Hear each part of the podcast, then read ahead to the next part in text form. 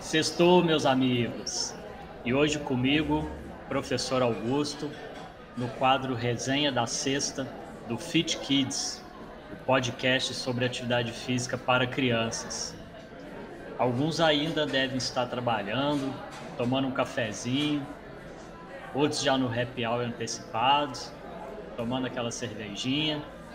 Mas sem mais delongas, vamos ao que interessa. O artigo que eu trouxe nessa resenha de sexta, numa tradução literal, ele seria um título Treinamento Integrativo para Crianças e Adolescentes. Então, técnicas e práticas para reduzir lesões relacionadas ao esporte e melhorar o desempenho atlético.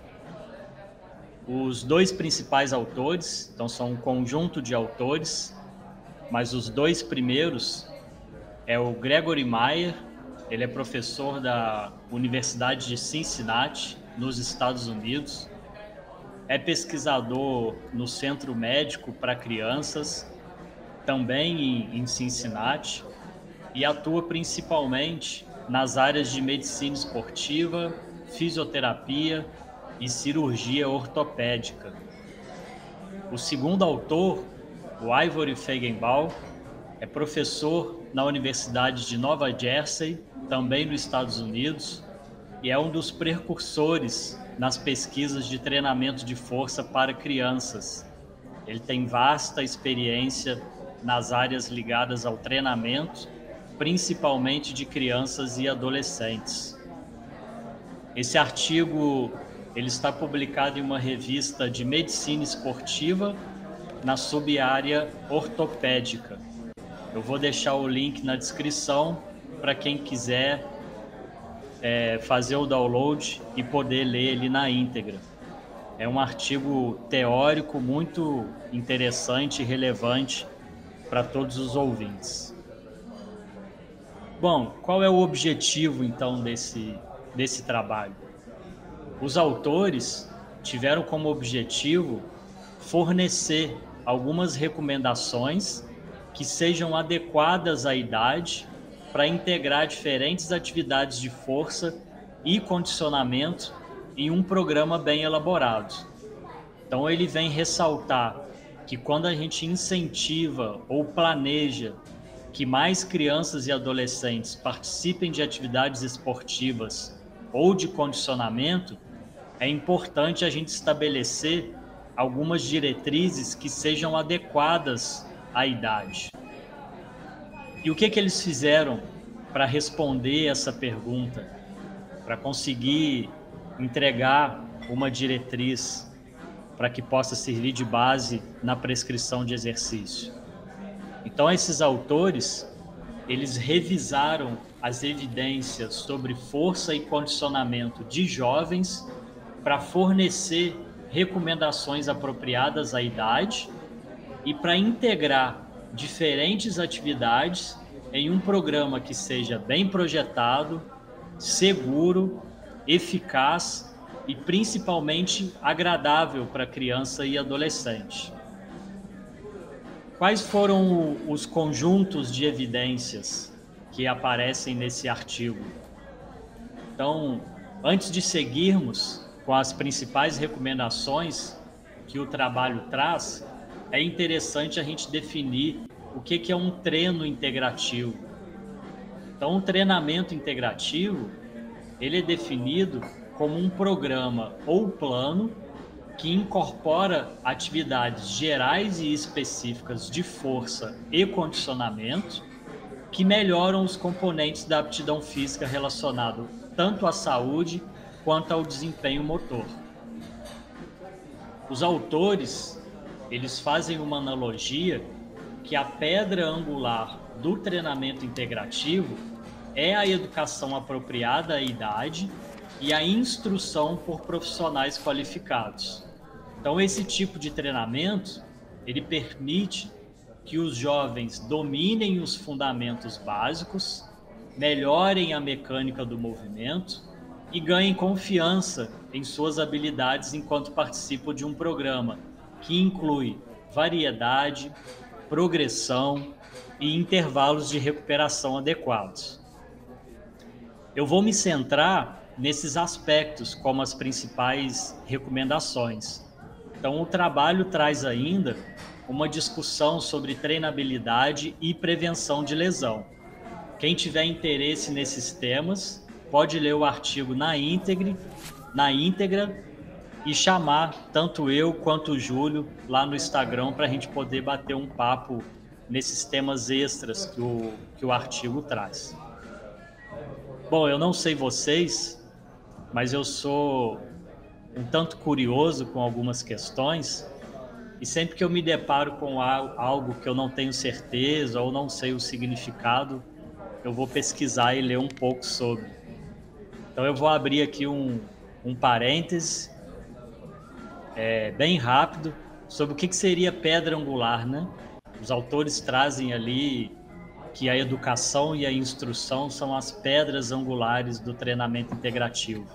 Eu fiquei curioso para saber o porquê dessa relação com a prescrição de exercício para crianças e adolescentes.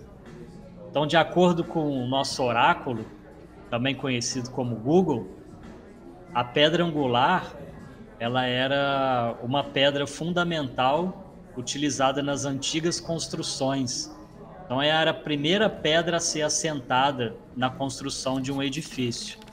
Aí a partir dessa pedra angular eram definidas as colocações das outras pedras que ia dar alinhamento ali para toda a construção. Então a nossa pedra angular aqui está sendo representado pela educação e instrução. E quais então são as demais pedras que vão com, compor essa construção? Então vamos voltar ao artigo. Quais são os pressupostos essenciais ao se pensar um programa? Então a educação apropriada à idade e uma instrução de qualidade, elas são essenciais para integrar com sucesso esses diferentes componentes relacionados aos movimentos básicos, a variedade de exercício, a progressão e recuperação. Então vamos lá, falar um pouco sobre cada uma dessas pedras. Os movimentos básicos, eles devem ser graduais e progressivos. Nós devemos oferecer um feedback visual e verbal, que vai ser de suma importância para as crianças e adolescentes poderem combinar sua técnica percebida com a real. Então, muitas vezes na prática, só a instrução verbal ela não é suficiente para a criança perceber o movimento. Às vezes ela acha que está fazendo certo, mas ainda tem alguma coisa a melhorar. Então é importante que a gente explique de forma bem simples e básica o que a gente quer com aquele movimento, que a gente demonstre esse movimento para a criança poder visualizar e depois a gente deixa ela experimentar. Um erro muito comum que eu vejo na prática é os professores quererem consertar, né? Quererem engessar esses movimentos já na primeira tentativa da criança. E a gente acaba inibindo que ela experimente esse movimento. Então, quando a gente passar um movimento básico para os nossos alunos, deixa com que ela experimente à vontade, para ela por si só tenha uma visão do que, que é aquele movimento. E depois, com um tempo, a gente vai fazendo, dando feedbacks naquelas partes que são mais importantes, um de cada vez, sem dar muitos feedbacks ao mesmo tempo. Então deixem a criança experimentar e depois a gente vai vendo quais são as principais mudanças que podem melhorar esse movimento básico. A segunda pedra aqui é a variedade de exercícios. Então vai ao encontro de que é importante selecionar exercícios que sejam apropriados à idade, ao nível de condicionamento físico e à técnica da criança. E tudo isso tem que estar atrelado à ludicidade, que esse programa ele tem que ser atrativo. As crianças e os adolescentes, até mesmo os adultos, eles têm que gostar da prática esportiva, do exercício que está sendo oferecido.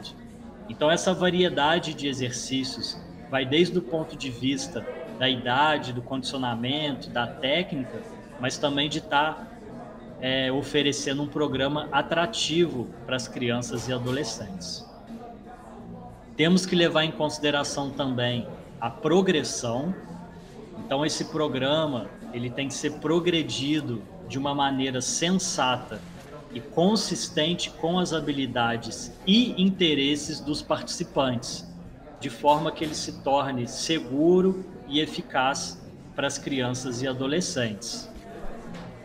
E ele tem que ser estruturado, como a gente já comentou em outros episódios, uma característica de um programa de exercício é que ele é planejado, estruturado, que ele tem objetivos a curto, médio e também a longo prazo. Então ele deve ser estruturado com volume e descanso adequado em cada uma das sessões e também em um planejamento anual. Então sempre que a gente tiver num programa de exercício, que a gente definir os nossos objetivos, a gente tem que pensar numa estrutura maior. Então dentro do treinamento a gente chama isso do macrociclo, esse macrociclo ele pode ter seis meses ou ele pode ter um ano. A gente tem que pensar em mesociclos, é outro termo aqui do treinamento. Então, os nossos mesociclos pode ter um mês ou pode ter três meses, dependendo do que eu definir como macrociclo. E o meu microciclo, que pode ser uma semana. Então, eu vou ter os meus objetivos gerais desse meu macrociclo, eu vou ter os meus objetivos específicos nos meus mesociclos e eu vou ter aquele meu objetivo pontual no meu ciclo, no meu microciclo. O que, que eu vou trabalhar nessa semana? O que, que eu vou trabalhar nesse mês? Ao final dessa semana, eu quero que o meu aluno alcance esses objetivos. Então, é muito importante que a gente planeje e estruture o nosso programa a longo prazo. A gente tem que saber aonde a gente quer chegar e qual o caminho que a gente vai percorrer. Logicamente que tudo isso vai sofrer modificações ao longo do caminho. O meu aluno ele pode responder de forma mais rápida, ter um aprendizado mais rápido, ou ele pode demorar um pouco mais, que não tem problema nenhum. Mas a partir do meu planejamento, eu vou aumentar ou diminuir aquilo que, que foi previsto. Então é muito importante a gente ter como base a educação e a instrução no planejamento do meu programa e também levar em consideração os movimentos básicos, a variedade de exercícios, como ele vai ser progredido e como ele vai ser estruturado. Então essas são algumas informações que os autores trazem com esse artigo de revisão. Eles ressaltam ainda que as crianças e adolescentes elas devem ser encorajadas a praticar 60 minutos de atividade física por dia. A gente já vem falando nisso ao longo dos episódios. Mas um treinamento de alta intensidade, ele só deve ser realizado duas a três vezes por semana e em dias não consecutivos, para dar tempo da criança se recuperar. Então, nós vamos ter aí um podcast específico sobre prescrição de exercício. Para já, a gente pode ter é, como base essa, essa ideia: duas a três vezes por semana em dias não consecutivos. A prescrição de, de exercício ela leva em consideração vários pressupostos do treinamento desportivo. E esse artigo traz com muito detalhe cada um deles. Então vale a pena a leitura na íntegra. Bom, após essa revisão, qual que foi a mensagem do artigo? O que que esses autores concluem e traz de evidência para a gente ao final dessa revisão? Então eles, ele, eles trazem aqui, então, para todos os professores de, de educação física e para todos os nossos ouvintes, que a gente pode e deve cobrar esses pressupostos dos professores que estão trabalhando com seus filhos ou com você mesmo. A participação regular em atividades esportivas organizadas, elas não vão garantir que os jovens sejam adequadamente expostos aos componentes do condicionamento físico que podem melhorar sua saúde e reduzir o risco de lesões. Então, os programas de treinamento que integram todos os componentes do condicionamento físico com participação em esportes, eles podem melhorar o desempenho atlético, podem melhorar a biomecânica do movimento e podem reduzir os riscos de lesões relacionados ao esportes se eles estiverem seguindo esses, esses pressupostos do treinamento esportivo, principalmente voltados a crianças e adolescentes, nas suas especificidades e individualidades. Então, idealmente, os programas de treinamento integrativo, eles devem ter profissionais qualificados que primeiro se concentrem nas diretrizes básicas de treinamento, que tenham um uso adequado do equipamento e dos procedimentos de treinamento de forma segura e tem que encorajar os jovens ao seu autoaperfeiçoamento, trazendo assim uma consciência sobre as suas habilidades. Uma vez que essas habilidades fundamentais elas são desenvolvidas, então os jovens podem começar a participar de programas de força e condicionamento com a intensidade e volume de treinamento apropriados para poder otimizar as adaptações do treinamento. Então, esse é um artigo muito interessante que vai enfatizar toda essa base que deve ser formada, a gente solidificar uma base física e de condicionamento, para depois a gente pro progredir a programas com maiores volumes e maiores intensidades. Então essa foi a nossa resenha de sexta, um artigo é, muito interessante para a gente ter como base o nosso início na programação e prescrição de exercícios para crianças e adolescentes. Qualquer dúvida, sugestão, comentários, pode ser enviados pelo nosso Instagram, tanto o meu quanto do Júlio. Vai estar tá aí na descrição para vocês irem lá seguir. E aproveitem também para ligar o sininho aí no Spotify. Assim vocês são notificados sempre que houver alguma no, uma, uma novidade aqui no nosso canal. Um grande abraço a todos. Espero que vocês tenham gostado dessa resenha da sexta.